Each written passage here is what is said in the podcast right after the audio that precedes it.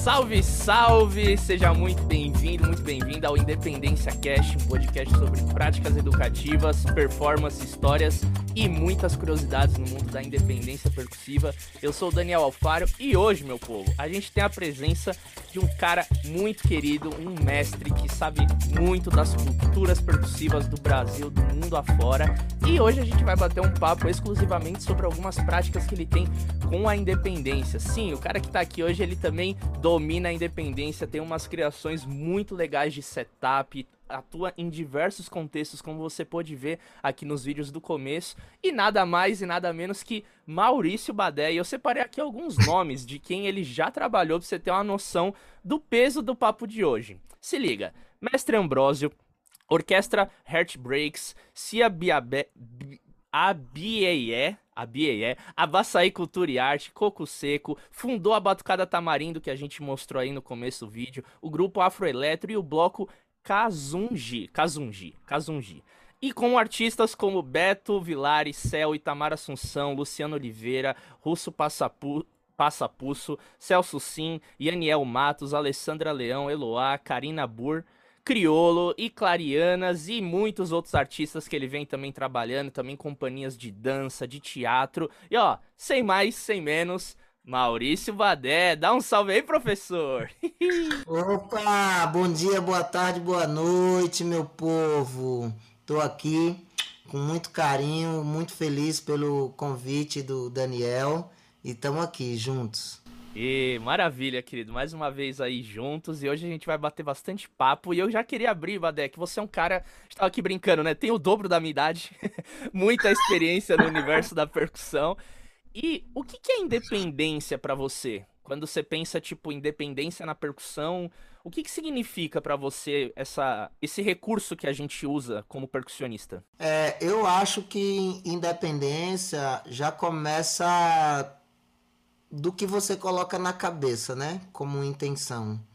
Então, acho que a independência, ela já começa um caminho mais livre mais propício a acontecer quando você já começa daqui, ó. Raciocinar, não raciocinar para tocar, mas já na escolha do instrumento, já no casa, é, é, independência é um saber casar as coisas, saber casar os timbres, né? Isso também facilita. Então, eu acho que independência dentro da percussão é, é um casamento de timbres.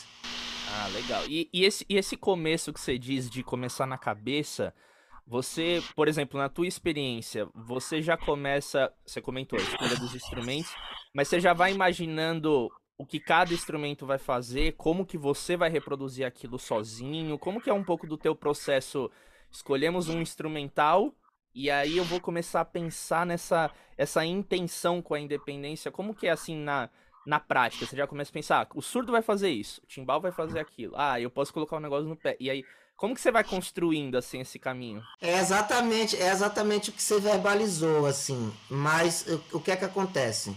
Eu sempre tomei o cuidado do menos é mais. Então assim, dependendo da gig, dependendo da banda, da formação, da estrutura, eu não preciso ser um cara que aplique independência toda hora em todo o trabalho, né? Se eu tô com outros percussionistas, eu posso ter um trabalho de independência um pouco menor, um pouco mais simples, ou até nenhuma, tocar um instrumento só, porque eu estou somando com outros músicos, né? Mas quando eu, eu vou mais para a independência, quando eu estou mais só, né? Com uma, uma banda menor, onde eu tenho que pensar e falar, cara, como eu posso é, resolver a falta de um grave, que, pô, galera, pô, falta um surdo aqui. Aí você tá sozinho, aí você tá fazendo um tamborim ou um atabaque com a gogô. Então aí a gente vê, então tá, tal hora da música vai precisar entrar, precisa entrar um grave, uma coisa para diferenciar. Aí eu vou pensar para resolver. Mas é muito louco porque quando a gente pega as bases, eu pelo menos assim, né? Quando eu pego uma base, uma música para já ouvir, já pensar num repertório, eu naturalmente, eu normalmente eu já pergunto qual é a formação, né? Pô, quem vai estar? Tá... Ah, a formação vai ser essa, essa, essa. Hum, tá. Então, aí eu escuto a música e falo, putz, então ó, nesse, nessa hora eu posso ir para tal lugar, porque ó, na gravação tá assim. E no ao vivo como é que vai ser? Se vai ser um número reduzido, porque gravação você põe quantas pessoas você quer, né? Só que em palco, principalmente agora, né? Eu tô acabando de fazer vários trabalhos que não tem baterista, né? Que tem que se virar sozinho. E aí a independência é, é, o lance. E quando que começou, assim, na tua trajetória, a independência? Digamos assim, você já começou.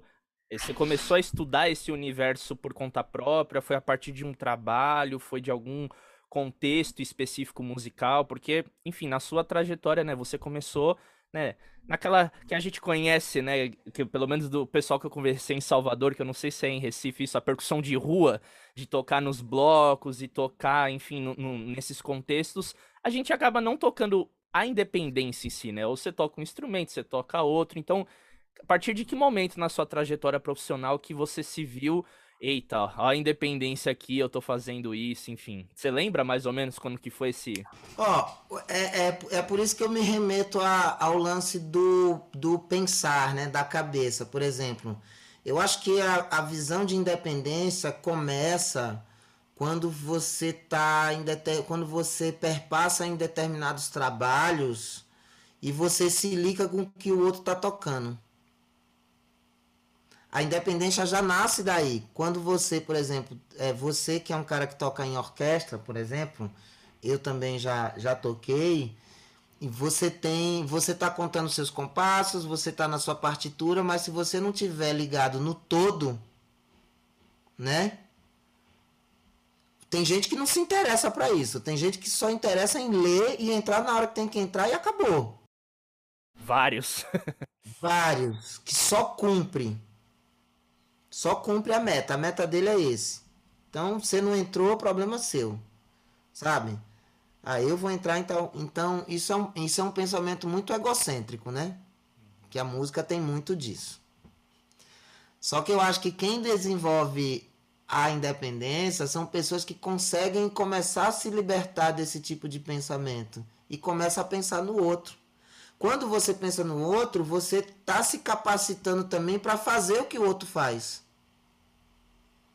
E aí, aí começa a nascer a independência, porque eu tocava desde criança e eu gostava muito de tocar, sempre gostei muito de tocar prestando atenção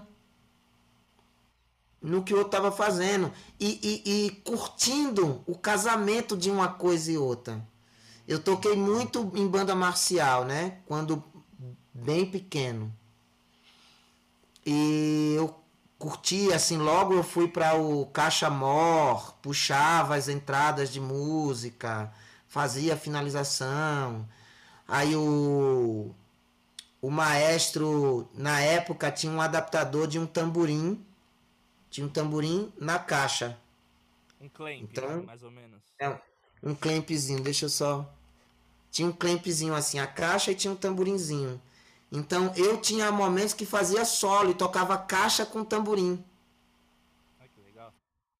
Então eu já eu, eu já tinha acho que ele percebeu essa essa história que eu gostava de ficar brincando. Eu brincava muito no aro da caixa, ficava brrr, brincava, aí falava, ah, vou meter um tamborim para esse moleque usar isso desse jeito. Aí ele começou a usar, então eu comecei a ter, como eu curtia tocar e ouvir o que os outros estavam fazendo, e ficava fazendo brincadeira.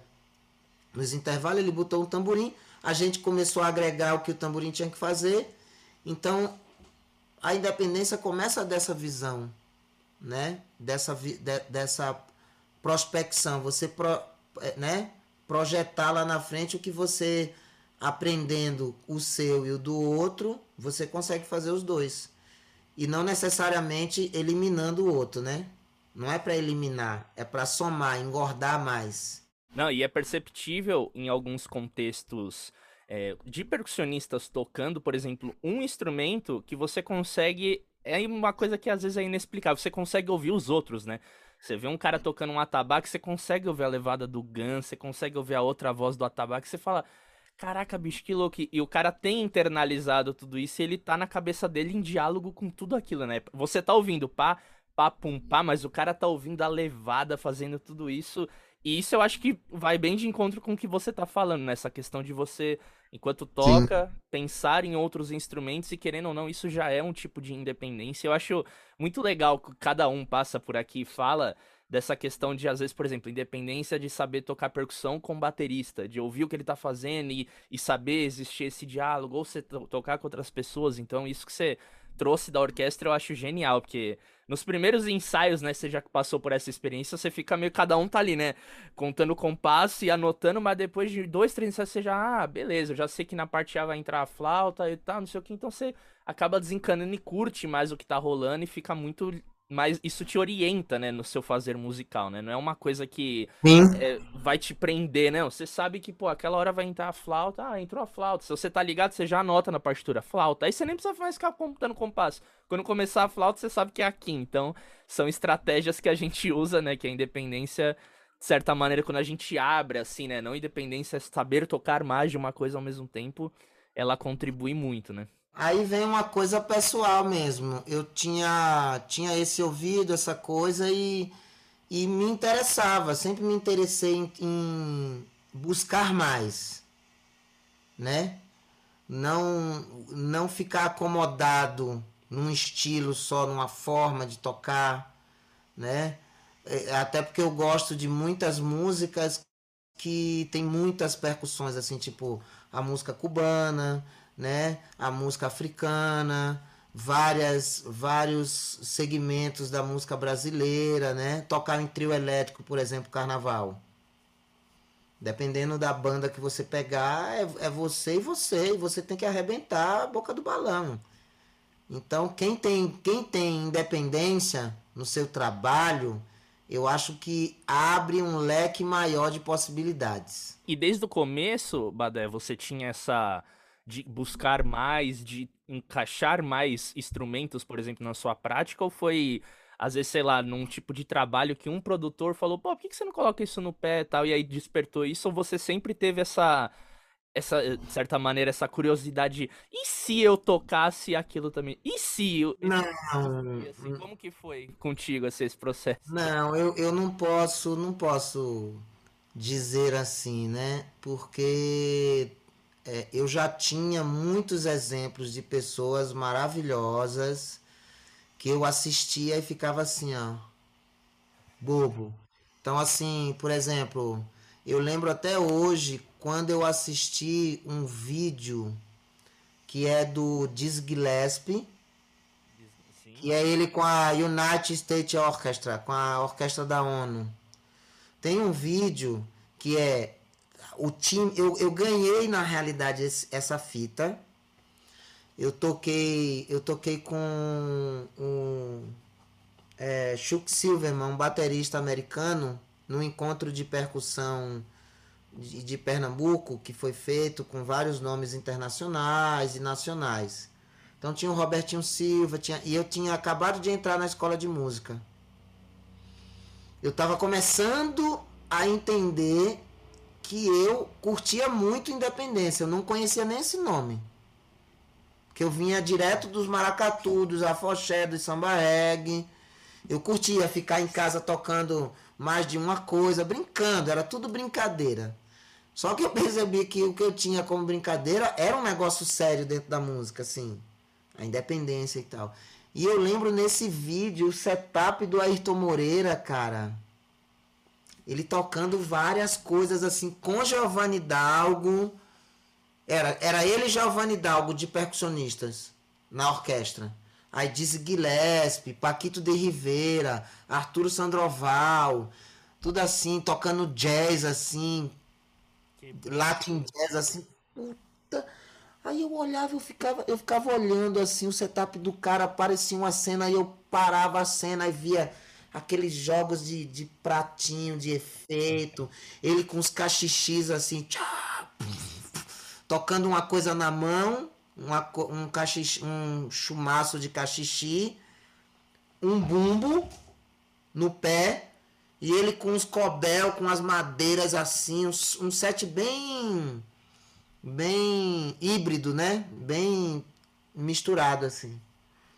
E Giovanni também nas congas tocando é, eram Seis cinco, congas, cinco. seis congas, é seis ou sete congas. Varrendo, eu falava, caraca. Aí eu comecei, a, a- aí virou uma chave assim. Não, lógico, eu tenho essa fala mais trabalhada, mais direta hoje, né? Sim. Tipo assim, não veio na hora, nossa. Não, eu fiquei meio atordoado ali.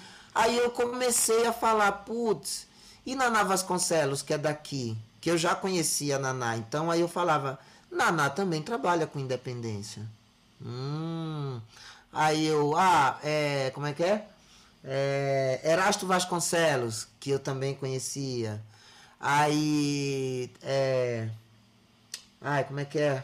é Bereguedê, que era outro percussionista também, um rasta de Olinda. Então eu comecei a identificar pessoas que naquilo que eu ouvia, comecei a ouvir na- a falar na escola, que era independência, tocar com os dois membros, tocar com, né, com os quatro membros, com as duas pernas, com os dois pés. Aí eu comecei a prestar atenção nos bateristas.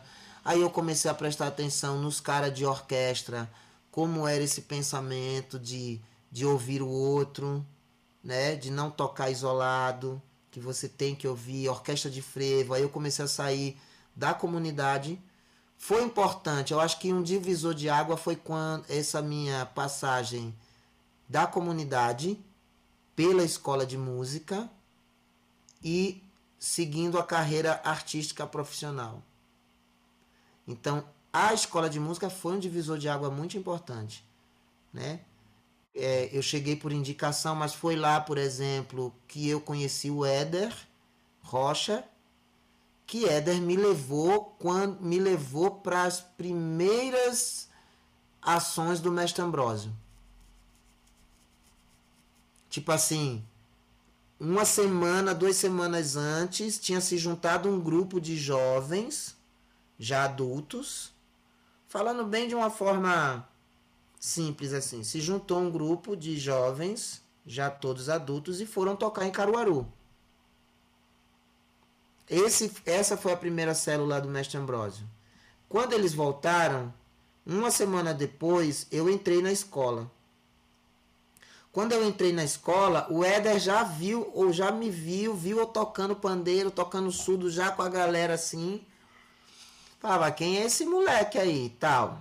Que ele, Ele é era mais velho. professor na época? Não, ele era, ele era aluno. Ah, tá. Ele era aluno. Ele nem tinha se formado ainda, mas era um aluno já, Entendi. né? Já estava num grau assim de. Já estava avançado assim. Aí ele olhou, me viu tocando, falou, cara. Aí ele já sacou, falou, meu. Aí ele estava montando, ele estava com a intenção de montar um grupo de percussão de música africana, porque ele vivia tocando com os rasta, com a galera, com a negrada. Aí ele montou um grupo de percussão africana e falou: Eu quero você no grupo. E eu vou te levar para um grupo que a gente tá. A gente acabou de fazer o primeiro encontro, já tocamos. Meu, e você tem que estar lá nessa formação, agora. Aí no final de semana seguinte me chamou na casa do Cib e tal.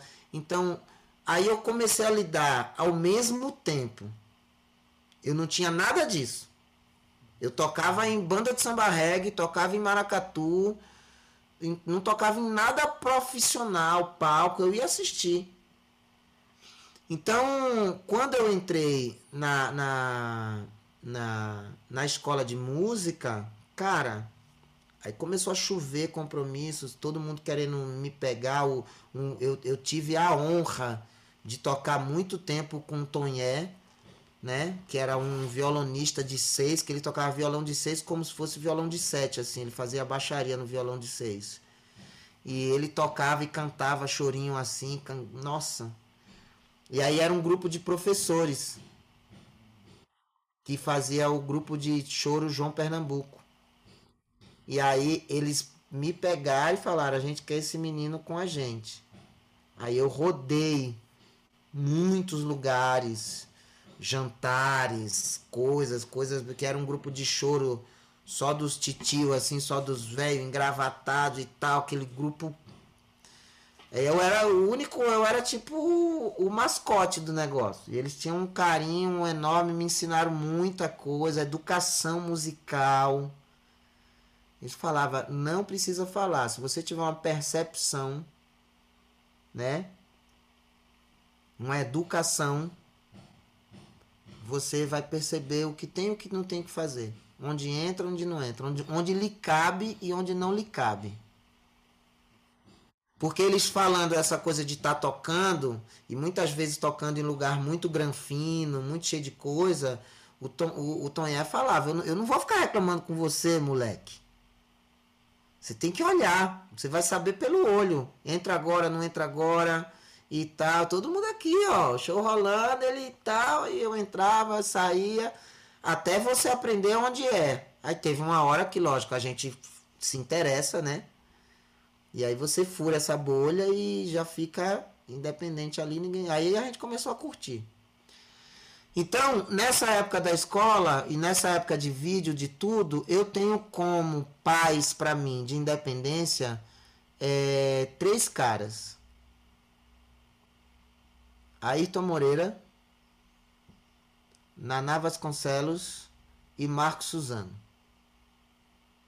Três, linhas três linhas de pensamento. Não, não é três linhas de virtuosismo, de, de ser povo, de tocar milhões de coisas, mas eles são os, os maiores exemplos de timbragem. O Marco Suzano, primeiro cara, que eu, um dos primeiros caras, né? Falando do Brasil, tá? Brasileiro. Nosso povo primeiro, lógico de, de híbrido, assim. Que quando eu vi o, o show do, do Lenine Suzano em Recife, no Parque da Jaqueira, e eu olhava aquele cara com pandeiro em cima e um monte de som rolando, meu, de onde é que tá surgindo esse som todo? Que o cara. Aí eu subi no palco, olhei eu, com aquela coisa de, de fã, né? Aí vai, aí invade, dei aquela meio invadida no palco, assim que eu queria ver metido, mas consegui, falei com ele e tal. Na época ele já, ele já tinha vindo para produzir o disco do Mestre Ambrósio. Então, tipo, não era um cara estranho. Ele, ah, Maurício e tal, vem aqui, eu, pô, eu queria ver. Assim, não, pode deixar ele entrar e tal. Ele falou, ó, oh, isso aqui, ó, os pedais. Eu falei, ah, você toca o pandeiro em cima e fica apertando os pedais embaixo? Eu falei, é, aqui, ó. Ele me mostrou, eu falei, ah. Aí eu guardei na cabeça. Sabe? Aí, por exemplo, um dos caras que eu trago também como exemplo assim de, de, de independência é Trilog Gurtot. Não conheço. Trilog Gurtot é um tablista indiano que eu tive também a, a, a honra de ver ele, de fazer oficina com ele aqui em São Paulo numa escola de música, num espaço de música que existiu há muitos anos atrás, na Teodoro Sampaio. Não, na Cardeal Arco Verde, descendo. O, tinha um lugarzinho lá na Cardeal Arco Verde que tinha um espaço que teve vários shows de, música instrumental. Procura depois Triló Curtou. Tem um disco dele com a mãe dele cantando. A mãe dele indianona mesmo e tal. Cara tocando, cantando surf music que ele com a independência, ele, ele toca ajoelhado, com a perna ajoelhada. Então, a perna que está abaixada em cima assim, ele toca bumbo, enfia o gongo na água, toca prato, caixa no chão assim. Ele toca, ele toca abaixado, é muito louco. E toca tábua pra caramba. Então, e usa pedal de looping papapá. Então é um cara que me trouxe. Nessa época eu tive essa chuva de coisa. Só que era uma época que as bandas que eu tocava não usavam, mas eu guardei isso, essa vontade. Então eu comecei a me mover é, é, de, de, de, ter uma sagacidade, eu entendo hoje como sagacidade da época, de o trabalho que dava, eu ia enfiando a independência. Eu ia trazendo pro ensaio. Pô, galera, Trouxe um negócio aqui, treinei em casa, então vou fazer o surdo com tamborim. Caraca, massa, Badé, mas. Aí eu ficava fazendo a música inteira. Aí, ah, nossa, gastando. Aí a galera falava, não, Badé, não, não, só no B. O resto você faz simples mesmo. Uhum. então você vai aprendendo. Aí você vai aprendendo que não é todo sempre ficar fazendo bagulho lá e tal. Tá arrasando legal, mas tem lugar que a galera fala, não, faz só o simples mesmo.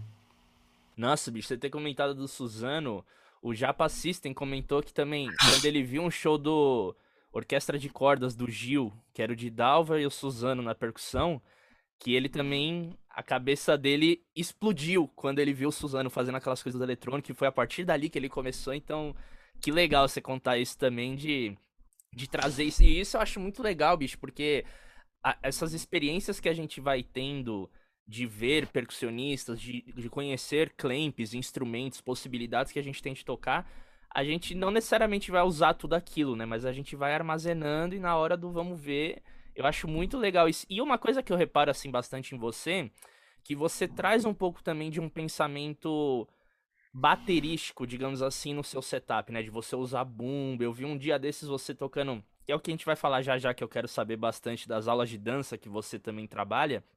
Você usando pedal duplo e usando várias coisas tal. Você também é, é, mais ou menos essa história. Você veio conhecendo também, tipo, tocando com bateristas e vendo possibilidades e, pô, poderia colocar isso no meu setup tal. Digamos assim, hoje você tem um setup tipo Maurício Badé ou você constrói um setup em cada trabalho que você é chamado, ou você tem os seus xodós que, pô, sempre tem que ter ou você monta conforme o trabalho, como que funciona assim na tua caminhada isso? Eu acho que existe as duas as duas coisas, né? Eu acho que é, é o importante, o interessante é você saber que existe mais de uma possibilidade. Eu nunca fui um cara de me colocar de um setup só. Entendi. Eu acho que quando você se coloca de um setup só, eu acho que você se reduz muito. Eu acho que é a cada trabalho. Uhum. Tem os xodós. Tem os timbres que eu gosto, que eu sei que vai combinar. Mas é a cada trabalho. Eu, por exemplo, fiz um. Nesse retorno de pandemia, eu já toquei em três, em três trabalhos que foram três setups diferentes. Entendeu?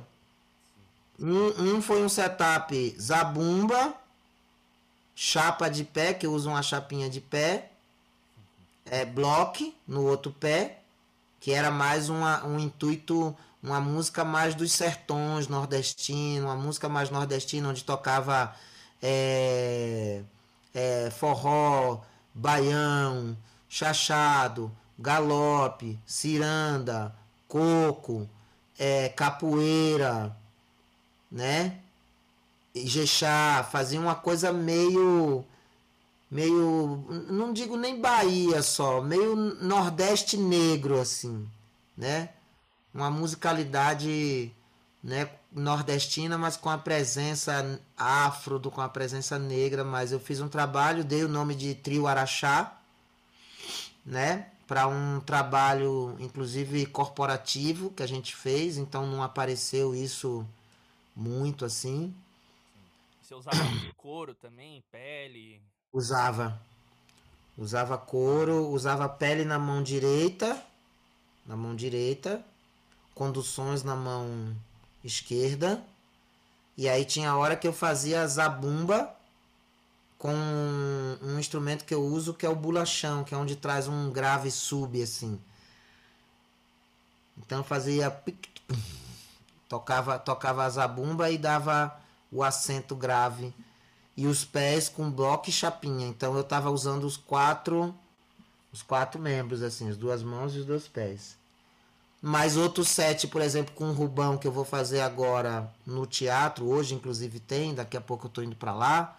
Eu estou usando a tabaque, alfaia, é, soltando bases na MPD 32 da Akai, que eu uso junto com o computador, que é, um, é só uma controladora. Prato e bolachão com grave. Mas eu toco coisas que eu toco. Aí eu tô em pé.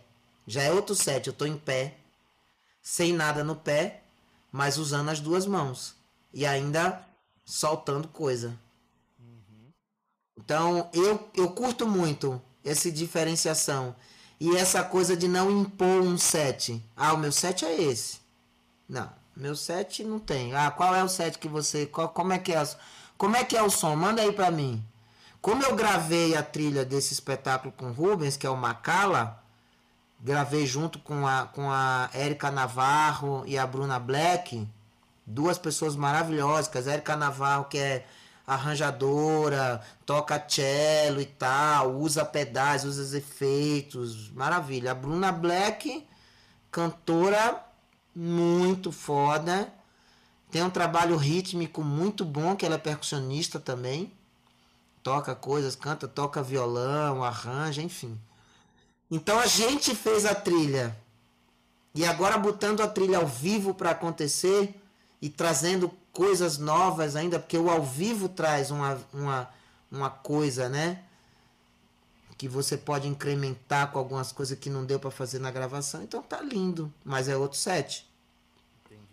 Eu sou meio desapegado assim, não fico tão eu gosto de ter essas coisinhas do pé, por exemplo, sempre. Sim. Mas no Macala, por exemplo, não coube. Tá com a Bruna, por exemplo.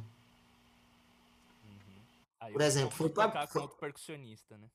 foi pra Bruna. Eu peguei, em vez de eu ficar. Que eu vejo muitos trabalhos, as pessoas insistirem, tipo, ficar com a coisa, não, eu faço. Não, eu vou, não, pode deixar. Aí a pessoa fica ali. Eu não, quando eu saquei que a minha acentuação, que minhas coisas eram aquelas e que tava o instrumento ali que a Bruna tocava sentada, porque ela fazia violão, fazia não sei o que, eu falei, nega, ó, é tu. Pisa aqui, ó. Põe aqui. Vai. Ai, mas Badé, bora. Toca aí o bagulho, tá aí. Ela, nossa, aí o crim, madeira, aí eu levei também o crim, que é aquela madeira tubular, né? Que, que tem na, na, na, na no oeste da África, né? Você conhece crim? Não. Que é uma madeira assim. Ele não tá por aqui. Ele tá lá embaixo. Aí o crim, que é uma madeira tubular, que faz tu, tu, tu, tu, tu, tu, tu. Ele tem dois sons normalmente. É, se ah, escreve. ligado. Sei, sei. Crime, sei. crime, sabe? Pronto. E aí eu trouxe também, foi um instrumento que eu trouxe para tocar. Com aquela coisa, várias coisas.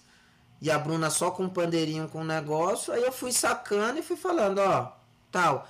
Montamos um setup para ela de percussões que ela não tinha gravado na trilha, mas passou a fazer ao vivo ganha todo mundo. Eu ganho, porque aí eu consegui concentrar nessa independência aqui de duas mãos e ela com a independência dos dois pés, tocando violão, fazendo as coisas. Uhum. Tudo lindo.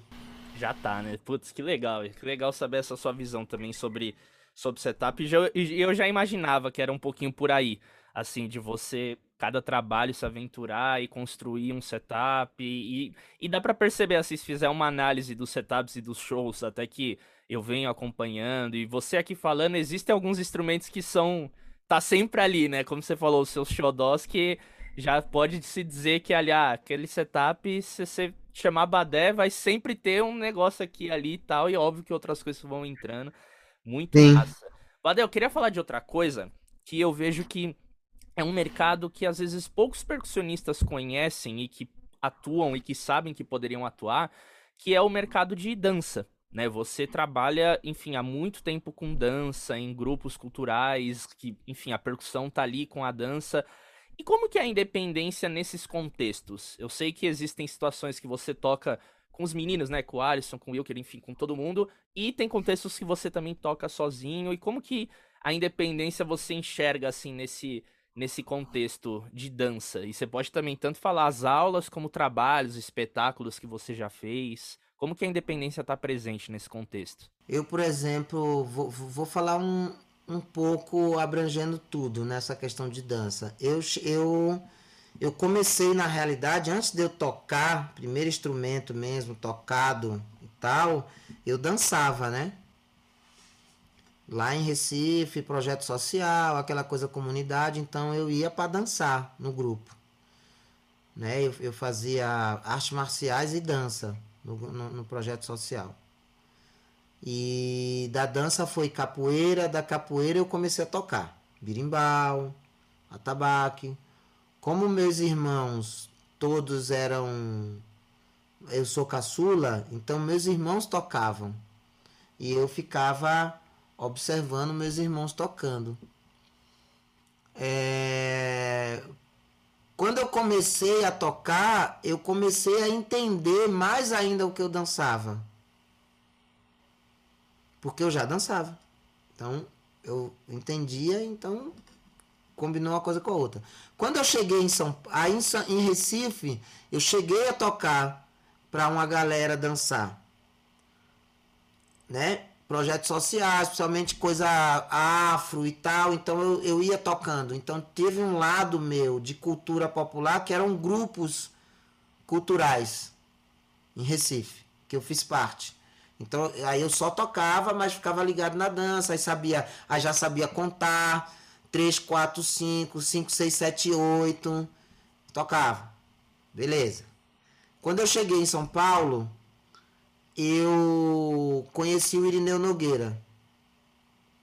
Quando eu conheci o Irineu Nogueira, no antigo Blém Blém, ele logo o Blém Blém mudou de lugar e fundaram o KVA quando fundaram o KVA, ali na Cardeal, a dona do KVA pediu pra gente, pra ele juntar uma galera. O mestre Ambrósio entrou para inaugurar o lugar.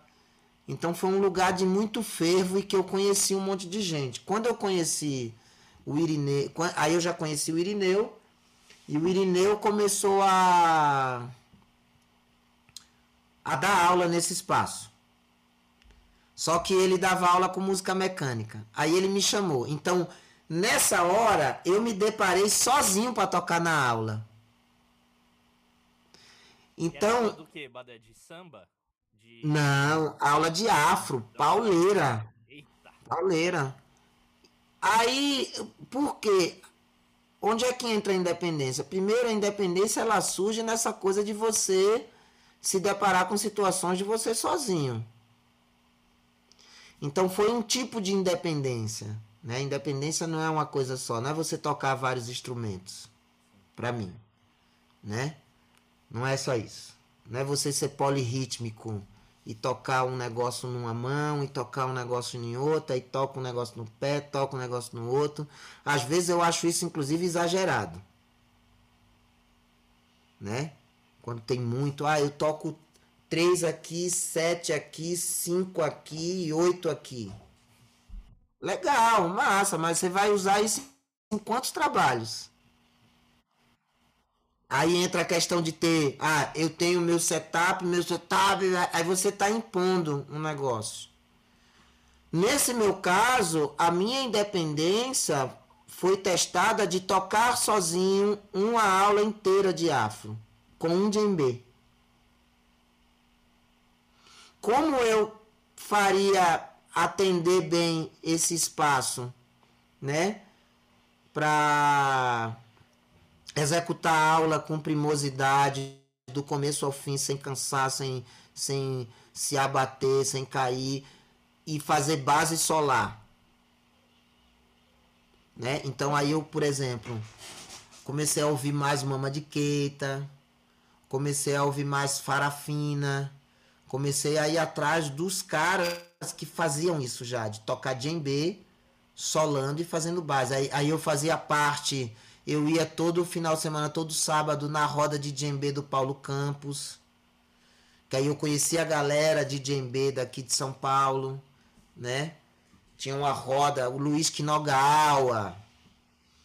Era moleque. Luiz Quinogawa era moleque. A gente confrontava solo de djembe um com o outro. Paulo Campos, Miriam Maria e tal, pá, todo mundo aqui. Vários, Daniel Coteban, é, o, o Pedro também, enfim, várias coisas. grupo Simone Sou, Simone Sou que levava a gente, Simone Sou que apresentou a roda de Paulo Campos. Porque a Simone Sou conheceu a gente através de Chico César. Então, essa coisa de aula de dança está muito presente na minha vida, enquanto músico e enquanto bailarino. Então, sempre eu fui para o lugar do músico, tocando para o bailarino dançar. Então, eu sou apaixonado por isso. Então, desde sempre eu toquei em aula de dança, né? E aí, quando essas coisas de outros músicos, eu comecei a trabalhar com outros músicos, aí eu era, por exemplo, em aula de dança tocando, eu sou um dos mais antigos, assim, dentro da cidade de São Paulo. E, se, e não por ser o mais antigo, eu era o mais fechado. Eu sempre fui agregando. Vem fulano, Pô, mas o cara vem do samba reggae, não sei o que, toca um timbal aqui, aí eu faço djembe, faz timbal, faz dundum, faz surdo, alfaia, fazer dundum na alfaia, bim, bim, bim, bim, sabe? Vocês colocaram até bateria, né, uma, uma época, Sim. eu lembro disso. A gente fez até aula de dança com o Afrelep tocando, com, com a Eco Afrobeat tocando na aula da Luli, na aula da Janete, baixo, aí meu Errara com violino, com viola, vários instrumentos a gente colocou. E às vezes a gente num núcleo pequeno tocando sonoramente como um grupo grande, tipo três caras, só que aí fazendo às vezes eu colocava um trio de dundum e alfaia com o pé, por exemplo, tocando em pé, o pé na chapinha, chimbal na direita, ou ferro, três dunduns e alfaia para dar o grave, para dar o, o assentão do gravão. Entendeu? Uhum. É isso. E essas adaptações que você fazia era sempre a partir do ritmo tradicional que estava sendo ali dançado, tocado, e você abria para um setup que às vezes não era o tradicional, de, por exemplo, Alpha, etc. Minha pergunta não, é sentido de, de, tipo, como que você fazia essa transposição do ritmo tradicional, né, que era uma instrumentação, levadas específicas, uma linguagem, para, por exemplo, você tocar sozinho. Você fazia, tinha que tirar uma coisa, colocava às vezes um outro elemento ou substituía. Como que você lidava e lida com isso, né? Digamos, você vai tocar um maracatu sozinho. Aí você, como que você pega e traduz ali a, a linha da alfaia, a linha do gongue, do AB, e aí para tocar sozinho, tipo, você tira uma coisa, coloca outra, substitui por outra. Eu sei que cada contexto vai depender e vai falar, depende, mas como que é num geral, assim, por exemplo, na aula de dança, que você falava que às vezes tocava ali sozinho, aí você tinha que montar um setup, a chapinha, enfim, como que você lida com essa problemática dos percussionistas de adaptar um ritmo para independência, assim? Então, eu, eu sempre lidei com o que o outro precisa, né? Sempre olhei assim, eu falava, putz, ah, o ritmo vai ser caçar. Ah, legal, caçar, beleza. Aí eu ouvia, falava, pô, tem isso, isso, isso, isso, isso. Pô, no que eu posso agregar a mais? Quem vai estar tá na aula? Fulano, fulano, fulano, Beltrano? Hum, legal. Então a gente pode. Fulano faz isso, Fulano faz isso, aí eu vou fazer isso aqui. Putz, mas eu posso colocar um gravão. Jane, Jane, Jane, Jane, Jane, que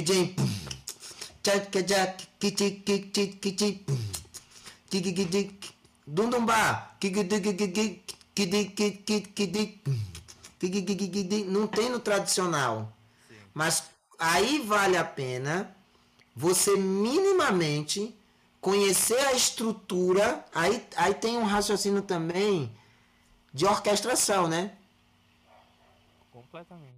E orquestração não, é, não vem só de orquestra, vem de coletivo grande com uma grande quantidade de timbres. Eu, para mim isso é uma orquestração, é, um, é uma orquestra. Uma orquestra de sabá, o samba reggae, a bateria é uma orquestra. Escola de samba, a bateria é uma orquestra. Tudo é uma orquestra. Tudo é timbre. Orquestra é uma junção de timbres. Seja ele madeira, corda, né?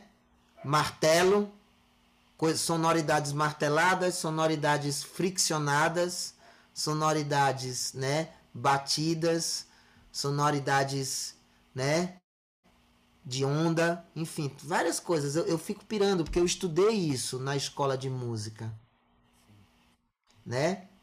Quais são os sons que são de madeira, teclados de madeira, teclados de tecla de alumínio, teclados de tecla de vidro, né?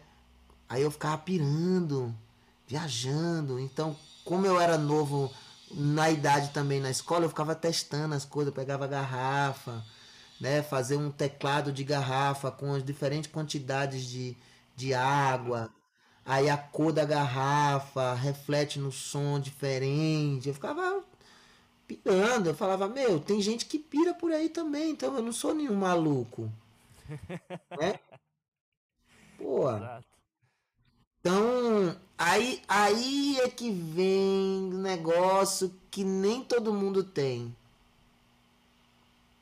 Que é um, é um mergulho mais profundo. E é, e é o entender a importância dessa, dessa loucura. É uma loucura saudável. É uma saúde mental é uma mente. Eu acho que você tem que trabalhar a mente com vastidão. Entendeu? E não ficar muito bitolado.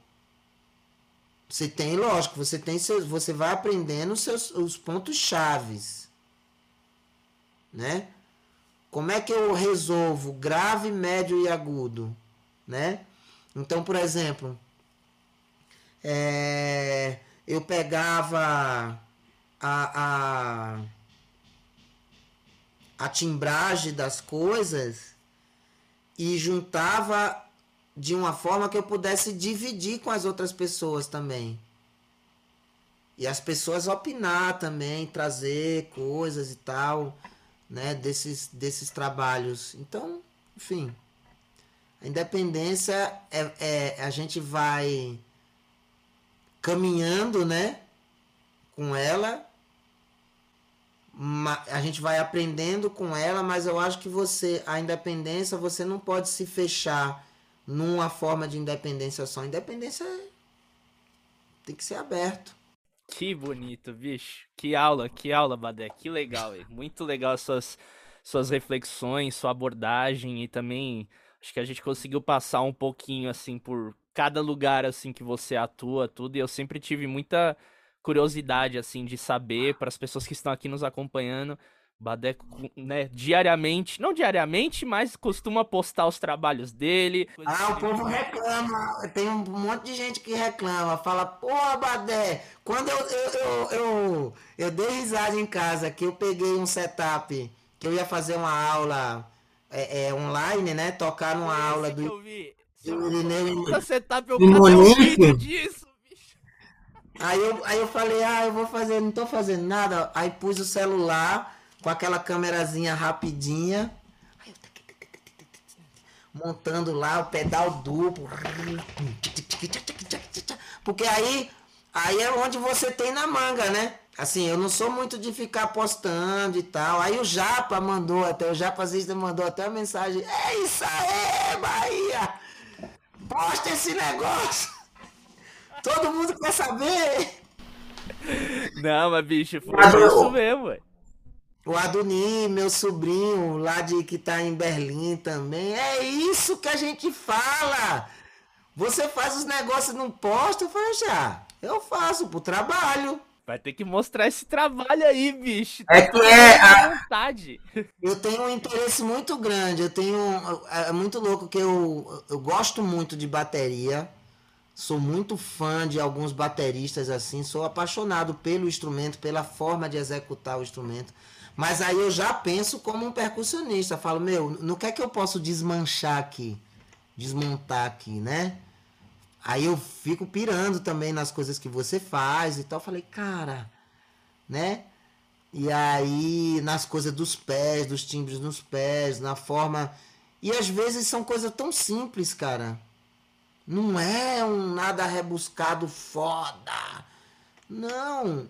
O simples é muito foda. Bem aplicado é foda. Aquela coisa de você ter, ter a intenção que é muito orquestra, né? É muito louco. A, a, a orquestra é nada mais, nada menos do que a leitura do que é o popular. Né? É, sei lá, eu, eu fico pirando numas coisas dessas, sabe? A gente não pode perder a importância disso aqui, né? E aí quando você numa pessoa consegue juntar tipo assim, ah, isso aqui é a linha reta do negócio. Isso aqui é meu chão, é meu metrônomo. Porra, é metrônomo. Caraca, é um metrônomo. Aí aqui eu vou botar umas acentuações conversando. Conversa, uma conversa, gente. Aqui tem um assunto direto, aqui são opiniões que eu vou soltando. Aí eu boto meu pé. Meu pé é a base. Sei lá, você começa a, a, a falar, falar, né? Pô, daqui a pouco você tá com uns quatro fazendo negócio. E tá e tudo... tá jogando e vambora, né? Aí é legal, inclusive, para determinados trabalhos que você tá com a galera, eu só vejo muitas vezes a galera. É, eu acho que não pode ser impositivo, tem que ter muito cuidado. Porque às vezes o, a pessoa da independência vira o chato do rolê. Eu acho que tem que ter muito cuidado com isso. Que é onde entra aquela coisa. Onde lhe cabe e onde não lhe cabe. Sim. Onde dá para colocar e onde não dá para colocar. Porque fica. Aí senão virou uma discussão. Pô, vocês não estão me entendendo, cara. Eu tô colocando um 3 aqui, ó. Aqui vocês não estão sabendo? Ninguém é obrigado a saber a sua loucura. Exato. Pô, é um 5 contra 4, você não tá vendo que tá dialogando com a linha do baixo? Ah, negão, vambora. É, vamos tocar, velho, vamos tocar. Pô, tá bom. Guarda isso pra escola. Você vira o chato do rolê. Então assim, eu acho que você tem que ter uma linha tênue ali entre descobrir se tá legal, se tá gostoso. Às vezes, a galera só entende depois. É isso que eu ia falar, né? Vem com um tempo. Porque aí você, né? você pega, fala, meu, vou pegar essa galera na curva, quer? Eu não vou ficar discursando aqui. Entendeu? Pá, você tá tocando, tá? Você tá com os bagulho ali. Você tá fazendo simples. Daqui a pouco você entra com a independência, aquela porra. Ah, agora eu sei que você tava falando. Beleza. Ou gravando mesmo. Eu começo a fazer. Eu gosto de fazer muito isso nas gravações. Né? Tanto é, você ouve os discos do. Não do Mestre Ambrosio, mas tipo do Criolo, por exemplo, do Afroeletro, do, do, do, do, do Eco Afrobeat. O disco da Elo, por exemplo, que eu produzi com o Zé Negro né? Que eu, eu penso como se eu tivesse tocando Independência, mas aí eu faço uma coisa de cada vez, porque é gravação. Muitas vezes os caras não querem gravar a gente, são timbres tão diferentes que não dá briga na hora de, de editar e mixar, né? Então você faz um por um, mas pensando numa independência. E principalmente eu gravo muitas vezes nesse esquema quando eu estou pensando que eu vou estar tá tocando show ao vivo. Essa aí é dica de malaco, hein? Essa aí é só quem vive a ah. parada. Olha, ah, galera. mete 40 pistas, 30 depois, é. ali, depois, ó. Você chega no show com ganzá e acabou. Não, aí, aí eu já penso em fazer uma independência rica, mas não com puta pensamento e tal. E aí é, é exatamente isso, aí vai de trabalho para trabalho. Exato. Né? E aí eu faço a independênciazinha ali, então você escuta. É um, é um catado de vários sons que resulta num groove. Tem várias músicas. Bogotá, mesmo, vamos embora para Bogotá. Muamba, Muambe, do crioulo, né? Vamos para Bogotá. Bogotá, né? Dou um exemplo desse. Se você ouvir a faixa, eu fiz Sabá, né? Fiz um, uma, uma das levadas de Sabá.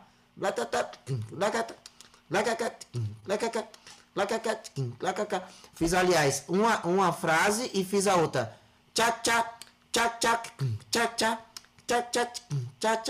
Aí fiz, trouxe a lingu... misturei a linguagem de Sabá com o chacharocafu, que é um ritmo cubano de batá, que faz pica, pica, pica, pica, pica, pica, pica. Um, um das bocas faz tica, tica, tica, tica, tica, tica, tica, e o outro pum, tica,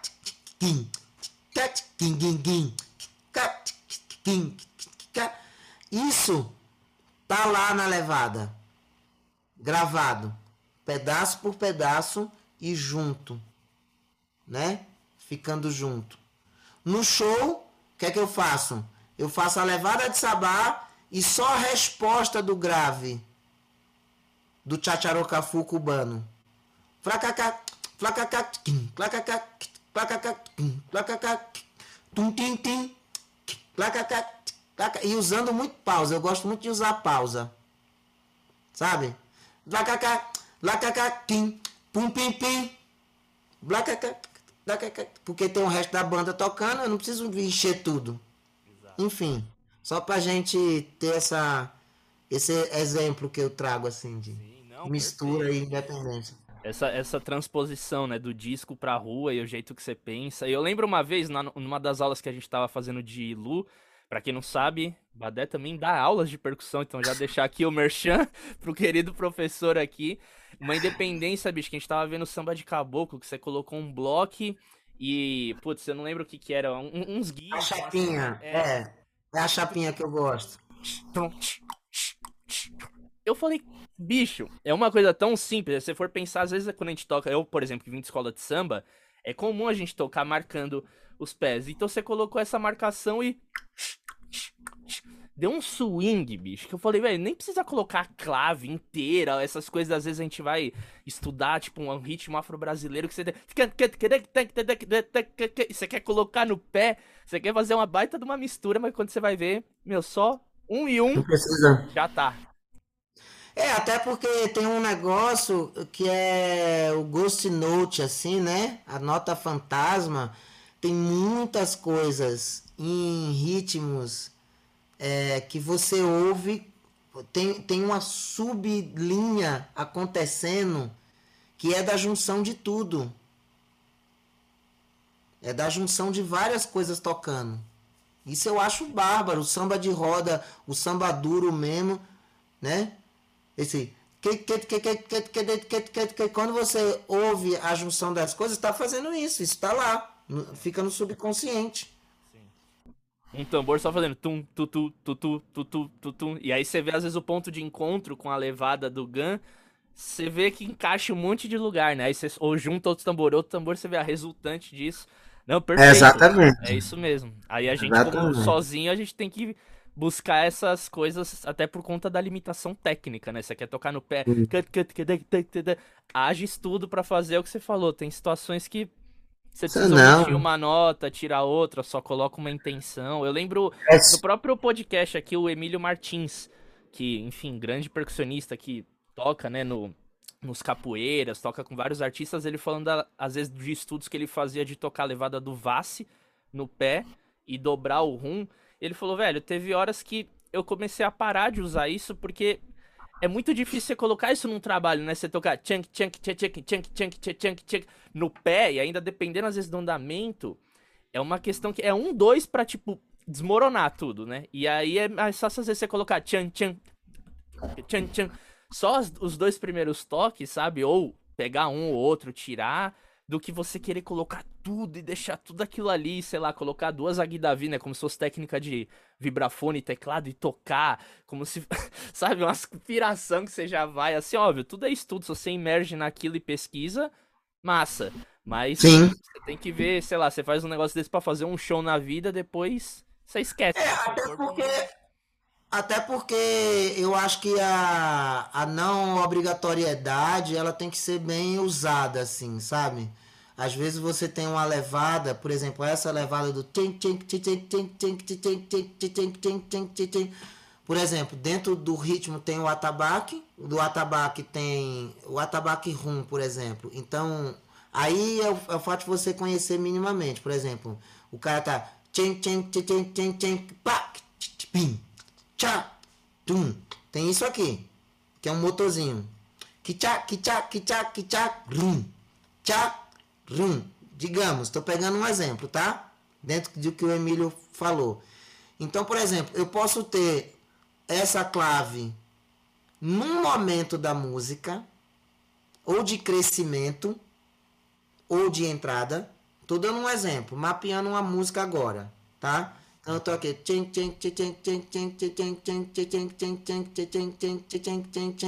Aí eu tenho a chapinha, por exemplo, que eu gosto de fazer muito lá.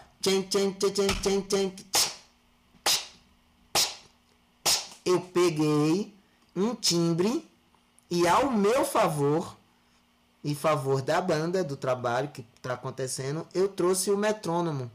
Só que com um timbre que não é normal, não é o tuk, tuk, tuk, infernizando o ouvido. Ele está só. Que é uma marcação de chequerê.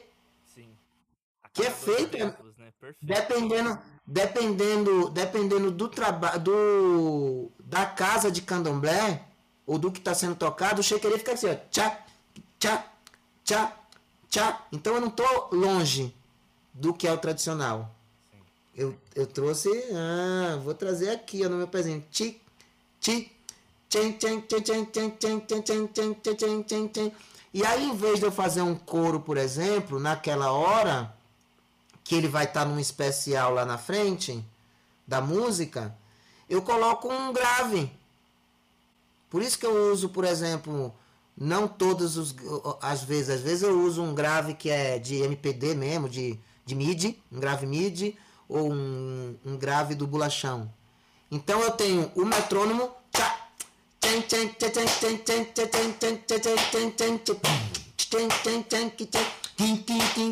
Aí eu tenho o timbre preso do bolachão e solto.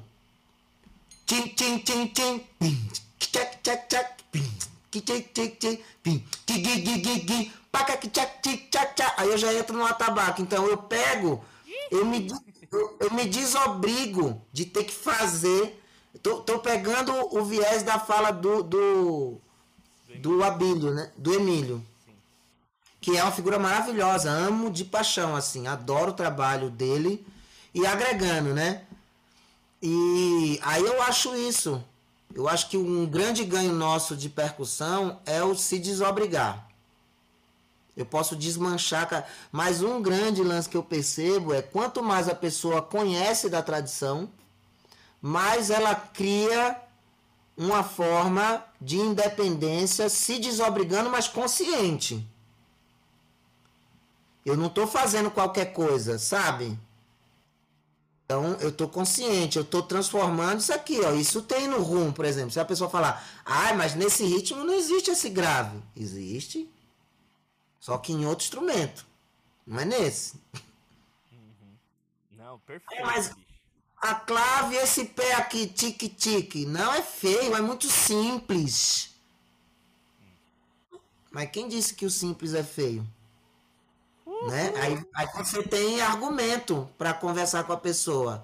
Fala, ah, mas eu já passei por isso.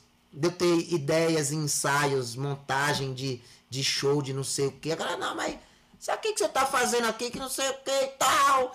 Aí eu falei, opa, peraí, vamos lá. Beleza. Isso aqui que tá no meu pé esquerdo é com referência a isso. Isso aqui que eu tô fazendo no meu pé direito é isso. Isso que eu vou colocar na mão direita. E ó, vou te mostrar uma... Não, mas quando sair essa timbragem vai morrer. Falei, não. Quem disse que tocar com menos sonoridade a música declina? Depende da intenção que a pessoa está dando. É, aí vem uma interpretação. Nessa hora que eu declino com a, com a força de volume da percussão, quem aí do naipe que vai assumir? Porque eu estou passando a bola. E eu vou fazer o meu aqui com a mesma intenção. Ah, turma, ah, legal. Pô, nessa hora pode vir guitarra, baixo, pode vir cordas pode vir uma abertura de voz, de coro. Aí vamos trabalhar isso aí. Tô aqui para ajudar. Vamos lá. A galera, ah, nossa, realmente, porque a galera muitas vezes quer direto. Falei, rapaz, eu não sou motor de, de, de cana, não, rapaz. Tem hora que eu tenho que sair. Sim. É isso. Nossa. Que, que aula, meu povo. Que aula. Badé, nossa, gratidão demais. Eu sabia que ia ser super legal esse papo. Trouxe vários exemplos. Puta, que legal. De trazer a coisa pro concreto, né? Que às vezes a gente fica num lugar muito abstrato, né? O que a música pede, criação de arranjo, meu, você trouxe aqui exemplos super práticos e ritmos, enfim. Adorei o papo. Muito obrigado pelo seu tempo. Você já falou aí que já vai ter que sair, trabalhar, ah. fazer os seus corres, mas agora é o momento de você deixar o seu merchan, falar pro povo onde que a gente encontra mais do seu trabalho, futuros projetos que você tá aí desenvolvendo, disco, produção. Fica aqui toda a vontade, o espaço é seu, viu, querido? E mais uma vez, Gratidão. Eu, eu que agradeço, primeiramente, né, ao Daniel Alfaro. É, parabenizar pelo seu trabalho maravilhoso que você desenvolve, pela pessoa boníssima que você é, que continue com esse axé, com esse desenvolvimento, esse olhar é, amplo, né?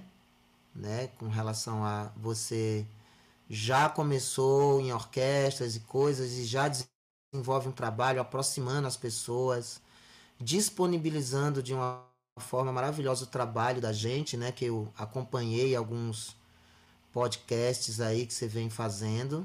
Fiquei inclusive aqui pensando, nossa, será que ele vai me chamar? Porque houve esse pensamento. Falei, ah, ele. Dia, meu velho, você tava Alô? na lista. Aluno meu, né? Mas essa, essa cama de apresentador aqui pra chamar o cara, né? Porque ficar gaguejando aqui na frente do homem não dá, né?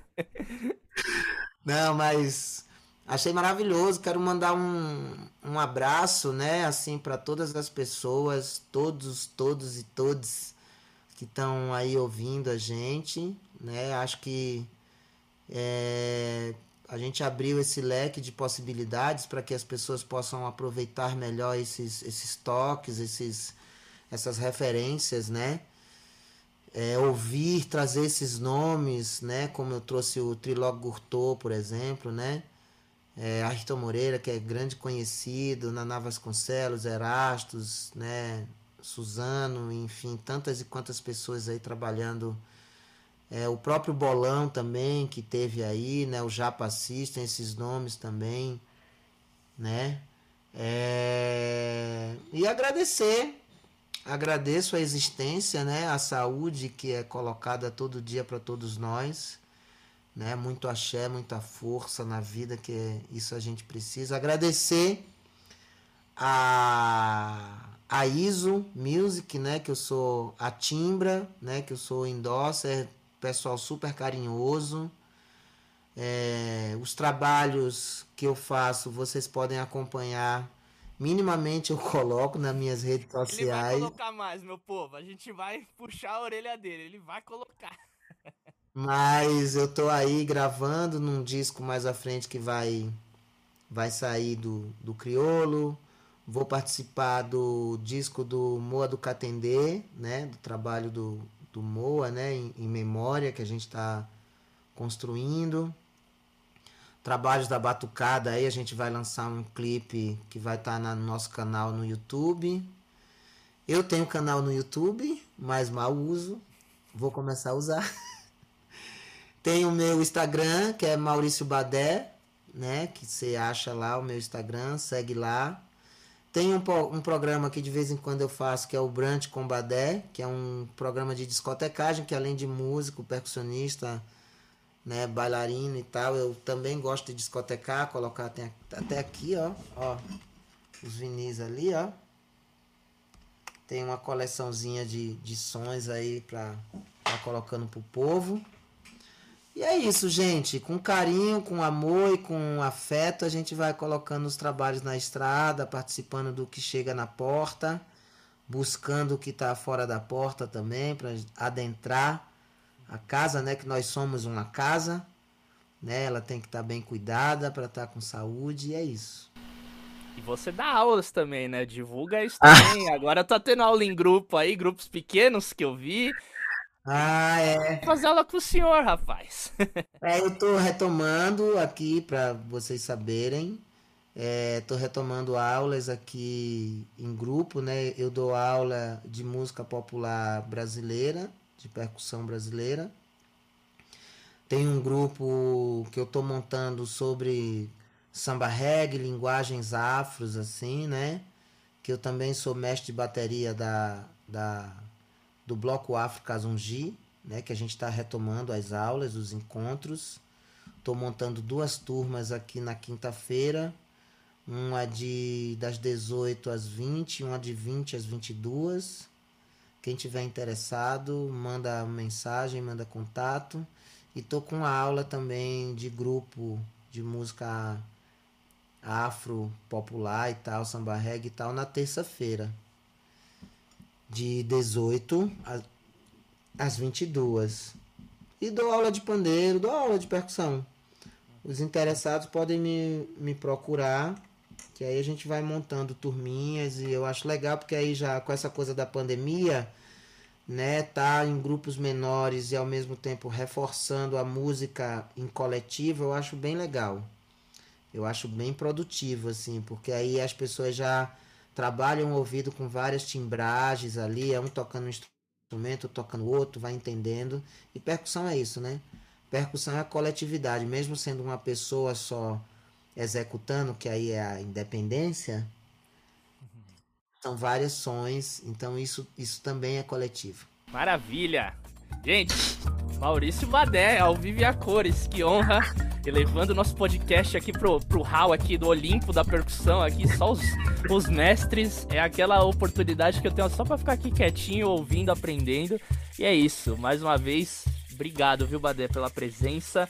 Acompanhem o nosso podcast. Toda quinta-feira ao meio-dia sai um episódio novo. Nós já estamos chegando na casa de quase 30 episódios toda quinta-feira aqui. Consistência é o nosso sobrenome. E é isso, gente. Fazendo aqui o mínimo pela nossa percussão, pela riqueza que a gente tem de sons, de música, de musicalidades, os nossos professores, os nossos mestres. E é isso. Até semana que vem com mais um episódio. Tamo junto. Não se esquece de se inscrever aqui no canal, de seguir o nosso podcast também lá no Spotify, divulgar com os amigos, que aqui a gente faz tudo no amor, na, no coração, aqui na caridade para ajudar todo mundo que está aqui acompanhando. E é isso, aquele axé. Tamo junto.